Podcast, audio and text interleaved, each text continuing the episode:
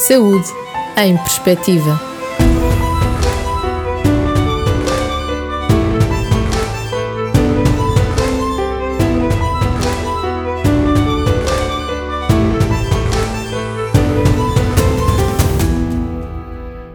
Hoje vamos analisar o tema da crise emocional motivada pelo Covid pelos olhos da doutora Ana Duarte Ferreira, psicóloga clínica no Hospital Lusíadas de Lisboa.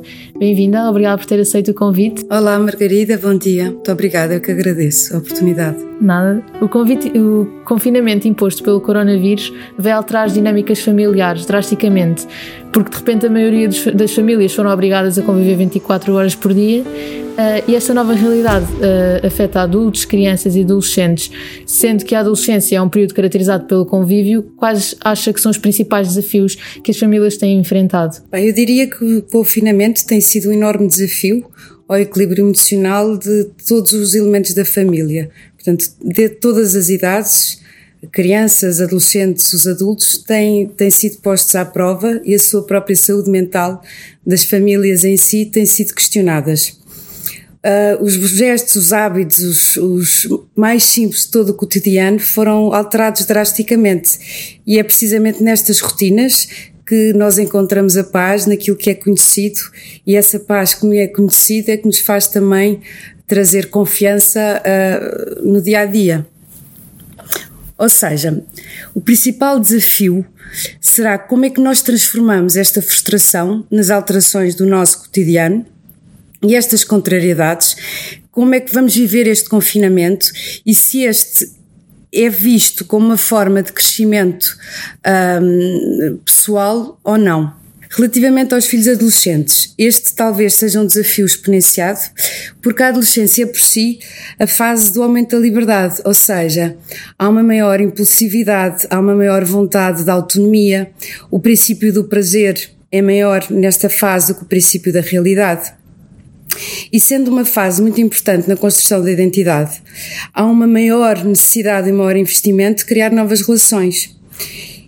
E nesta fase do confinamento, obviamente que estas relações têm que ser digitais, devem ser um, valorizadas e motivadas pelos pais para que eles não se isolem e continuem em contacto com os seus amigos e deve ser também uh, evidenciado que estas competências ficam assim em modo de pausa, mas que não há um retrocesso para a infância, ou seja, isto é só uma fase, uma fase que pode causar tristeza, um sentimento de solidão, mas que é um desafio. É um desafio deles contrariarem, talvez serem, serem tão impulsivos, pode ser difícil, mas que pode promover também uma maior tolerância à frustração, resiliência. O que é fundamental é os pais saber, saberem validar e reconhecerem frequentemente o esforço enorme que os seus filhos adolescentes e o resto da família está a realizar e motivá-los sempre sempre de forma a que a frustração seja sentida eh, de uma forma minorizada e que a união entre a família seja valorizada, uma vez que vão estar 24 sobre 24 uns com os outros. E agora, com o confinamento, eh, muitas pessoas acabaram por eh, ter aquele tempo para eles que tanto, pronto, tanto é falado, e isso vai agravar traços de personalidade mais negativos.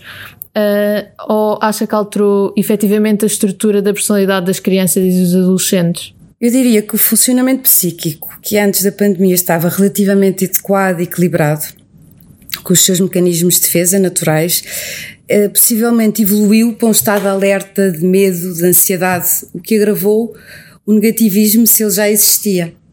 Ou seja, penso que é prematuro e exagerado dizer e afirmar que irá alterar a estrutura da personalidade, mas pode potenciar o negativismo que já existia antes deste, deste confinamento. O confinamento veio provavelmente agravar a timidez, porque restringe a autonomia e, e dificulta que o crescimento emocional seja evolua de uma forma positiva por ausência do treino dessas competências sociais, ou seja, os jovens, os adolescentes, ao conviverem socialmente uns com os outros, vão treinando as suas competências. Se eu estou em casa, se eu não consigo conviver, vou ganhando uma, uma insegurança e vai ganhando uma, uma dificuldade que já anteriormente era sentida e se eu era uma, um, um adolescente negativo, vou diminuir a minha confiança nas minhas capacidades, nas minhas competências, uma vez que elas não estão a ser treinadas. Portanto, faz-me sentido que se eu sou negativa, que o negativismo aumente. Se eu for positiva, vou, vou desenvolver uh, outras competências, como, porque, porque em si o otimista já tem mais confiança na vida, tem confiança em si, tem mais estratégias adequadas para enfrentar as dificuldades uma pessoa que é otimista está mais focada na solução do que ruminar no problema. Uh, outra característica que é recorrer ao humor para contornar esta seriedade e esta dificuldade que, que agora surgiu na vida. E, e criam, o otimista procura promover a esperança ao criar planos. Portanto, restringe o pensamento àquele confinamento da impossibilidade no futuro, mas cria um plano para depois. Portanto, não fica no negativismo a ruminar sobre o que é que não fez, o que é que deixou de fazer fica a contar os dias para quando o confinamento terminar, voltar, voltar à vida. Sabe que será diferente, mas, mas gosta da vida e tem confiança e esperança, esperança nela. Portanto, acho que é, que é importante. O que é negativo, talvez o reforce, mas o otimista não o deixa de o ser. E quais são os sinais a que devemos estar atentos? Uh, ou seja, quando é que sabemos que devemos procurar um especialista? Penso que é natural que este isolamento promova o medo, um sentimento de solidão, de, de nostalgia do passado, de saudade de, de conviver com os amigos, com os familiares. Mas os sinais Portanto, isto é natural. Os sinais de alerta é quando esta tristeza é constante, o choro torna-se fácil, um, o medo de falhar é constante, portanto, há uma falta de energia, vontade de ficar na cama, sem motivação, uh, as insónias uh, começam a surgir.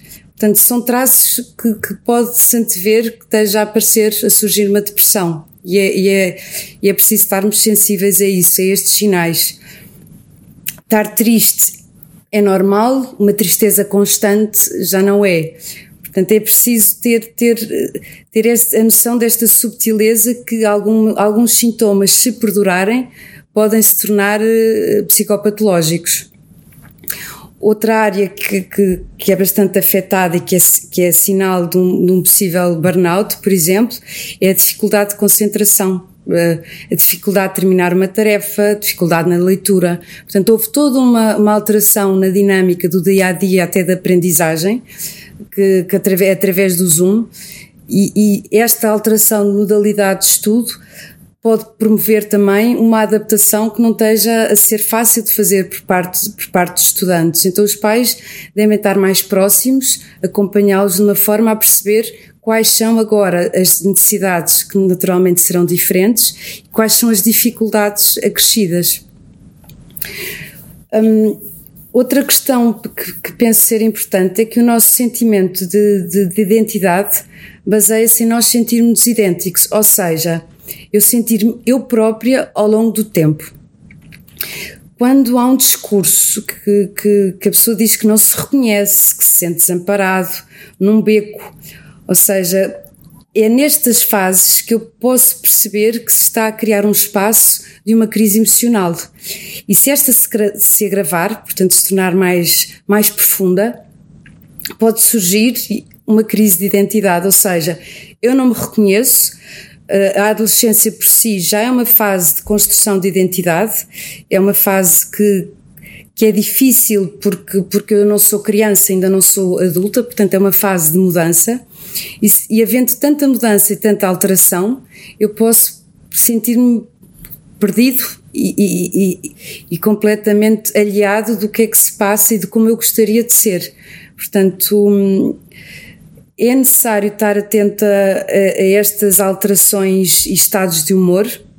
Sabemos que são frequentes na adolescência, mas o humor triste, constantemente em baixo, com pouca motivação, com choro fácil, é, é, é motivo mais que, que evidente para consultar um especialista. Um especialista está fora da emoção, está fora do sistema familiar, vai dar uh, estratégias, vai ajudar em que em conjunto se pense o que é que, qual, qual é a melhor solução e, vai obviamente ajudar a encontrar estratégias para, para ultrapassar as dificuldades que, que surgiram. Quanto mais cedo e atempadamente se procurar um especialista, menos graves serão os sintomas e, e pode, pode inicialmente ser um medo ou um bloqueio, pode-se desenvolver para uma, uma, uma, depressão. Portanto, quanto mais cedo se procurar um especialista, obviamente que, que, melhor, que melhor será para o, para, o futuro, para o futuro desse adolescente. Eh, e por falar em estratégias, que, estratégia, eh, que estratégias é que os pais e cuidadores podem implementar para ajudar os jovens a ultrapassarem esta fase sem ansiedade? Uh, eu diria que há uma, há uma frase que eu, que eu vou citar, que é a adversidade desperta em nós capacidades que em circunstâncias favoráveis teriam ficado adormecidas.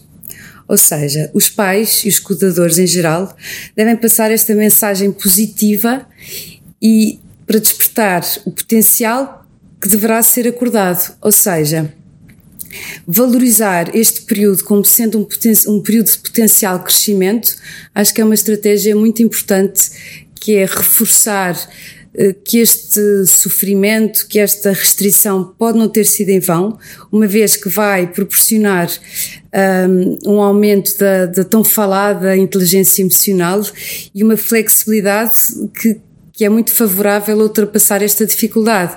Portanto, eu valorizar os recursos que me são agora pedidos, que é flexibilidade, inteligência emocional, resiliência, portanto, se eu valorizar isso nos, eh, como forma de ultrapassar esta fase de ansiedade, penso que é, que é já uma estratégia e, e de, de, grande, de grande valor. Sabendo que, portanto, que a única certeza que temos na vida é a mudança e impermanência, este esforço e nomear aos filhos estas competências devem ser, diria que, que hum, uma das um dos principais objetivos que os pais e cuidadores deverão salientar aos seus, aos seus jovens. Algumas sugestões que eu, que eu, que eu faço para que podem, que eu acho que podem ajudar os pais também a, a ajudar os, os seus filhos é conhecer melhor como é, que, como é que o cérebro funciona para que eles possam ajudar o seu filho a ultrapassar o medo e a ansiedade que este confinamento poderá estar a, a promover. Portanto, o cérebro funciona segundo três princípios. Ele não diferencia o que é que é real do que é imaginário. Logo, eu posso conseguir induzir o meu estado emocional e o que quero sentir. Portanto, a visualização é uma ferramenta muito válida e muito utilizada para a alteração do estado emocional. Os desportistas utilizam esta, esta ferramenta e eu aconselho todos a, a fazerem, fazerem esta, esta forma de alteração do seu estado emocional, ou seja, eu visualizar como quero sentir e o meu corpo vai se adequar e vai alterar o meu estado emocional. Portanto, o cérebro não diferencia o que é real de imaginário, portanto, se eu imaginar de uma forma positiva e que estou bem, vou conseguir uh, fomentar a paz, a tranquilidade e diminuir a ansiedade e o medo. Outro aspecto é que o cérebro não conhece o não, ou seja, uh, vou dar um exemplo muito simples: não pensemos no elefante vermelho. Já estamos a pensar no elefante vermelho. Ou seja, eu devo dizer, os pais devem comunicar e ensinar os filhos a falarem como é que eles devem e querem sentir. Eu não quero sentir medo. A palavra que sobressai é medo. E é esta que fica registada e que vai ativar a resposta no corpo. Portanto, as, as emoções têm uma função evolutiva, ou seja, são sempre adequadas. O que eu posso é, através do meu pensamento e da minha visualização, alterar esse estado emocional e promover paz e tranquilidade. Portanto, eu tenho essa capacidade e essa competência dentro de mim. Se os pais tiverem este, este conhecimento, podem transmitir e ensinar, e ensinar esta ferramenta aos filhos. Outra característica é que tudo o que eu foco aumenta, ou seja, se eu me foco no, no medo, é ele que fica exponenciado. Se eu me recordar frequentemente das experiências negativas, como um bloqueio, por exemplo, a apresentar nas aulas de Zoom. Isto tem sido uh, casos clínicos que me têm surgido por parte de adolescentes, isto tem sido referenciado, que é a timidez de, de se apresentarem no meio digital, até diz subido ao palco, portanto, que é completamente diferente o corpo irá reagir como se estivesse a acontecer mesmo no presente. Portanto, os pais devem ajudar os filhos a se sentirem bem, a se sentirem positivos e a relembrar que muitas vezes é essa ruminação e esse estado negativo que vai promover o medo e, e a ansiedade. Portanto, nós todos temos dentro de nós essa capacidade, essa competência de alterar o nosso estado emocional um pai consciente, um pai que saiba isto, pode transmitir, transmitir isso aos filhos e, e, promover que eles consigam fazer essa alteração. E para terminar, a longo prazo, qual acha que será o impacto desta fase de confinamento na personalidade e no relacionamento dos jovens e crianças? Bem, eu tenho de esperança que um dos impactos deste momento, desta crise, eh, que diria a nível mundial, é que me estremeceu a, eh, a saúde mental. Ou seja, salientou que a linha da saúde mental é mais frágil do que nós normalmente pensamos. Um, e, e eu acho que isto deve, este aspecto deve incentivar os pais a procurar uh, a ajuda técnica muito mais numa perspectiva de autoconhecimento e de evolução pessoal relativamente aos seus filhos e que eles próprios ajudem, cabe-lhes a eles, começarem a desmistificar a psicologia e retirar o véu que associa normalmente a psicologia à loucura. Portanto, esta é uma maneira de mudar uh, mentalidades e, e, não se adiar, como já referi anteriormente, a ida a um especialista atempadamente. Podemos curar o medo a um bloqueio e evitar que se envolva para um transtorno de ansiedade ou para uma depressão. Portanto, eu penso que, que, o lado positivo, e acho que há, há, sempre uma mensagem positiva, há sempre um lado positivo que podemos ver mesmo em alturas mais adversas. É que é possível, uh, neste confinamento e nesta alteração de dinâmica do dia a dia, um, que os jovens percepcionem a vida e as suas relações de uma forma, de uma forma diferente. Portanto, a noção de liberdade vai ser mais valorizada, a espontaneidade entre os encontros com os amigos uh, sem hora de recolhimento também vai ser valorizada. Uh, mais do que acontece no momento, ou seja, a importância dos afetos devem ser valorizados também no momento Antigamente, antigamente eu digo, há uma tendência no, na adolescência em, em estar longe de quem está perto e estar perto de estar longe. Ou seja, a era digital proporcionou esta alteração na, na relação entre os adolescentes. E com este confinamento eles vão valorizar muito mais o tempo presente em que estão de facto com os seus amigos, estão em convívio, estão, uh, estão têm o toque, têm o abraço. Uh, e, e, eles vão valorizar, provavelmente mais, eu tenho esperança nisso, que vão valorizar este tempo precisamente pela restrição que viveram. Uh, gozar estes pequenos pormenores no agora e não idealizar a felicidade quando? Quando eu sair à noite, quando eu tirar a carta, quando eu for uh, mais autónomo, mais livre. Portanto, toda esta perspectiva de, de, de confinamento, ou seja, de restrição, pode permitir eu encontrar prazer nas pequenas coisas e alegrias do dia a dia. Esta tomada de consciência destes pequenos pormenores que são a felicidade e é para isso que nós, nós queremos viver. Portanto, há toda uma alteração na dinâmica relacional, dos afetos, da proximidade, do toque, do abraço, um, que, que, que, eu penso que vai, que vai ser valorizada.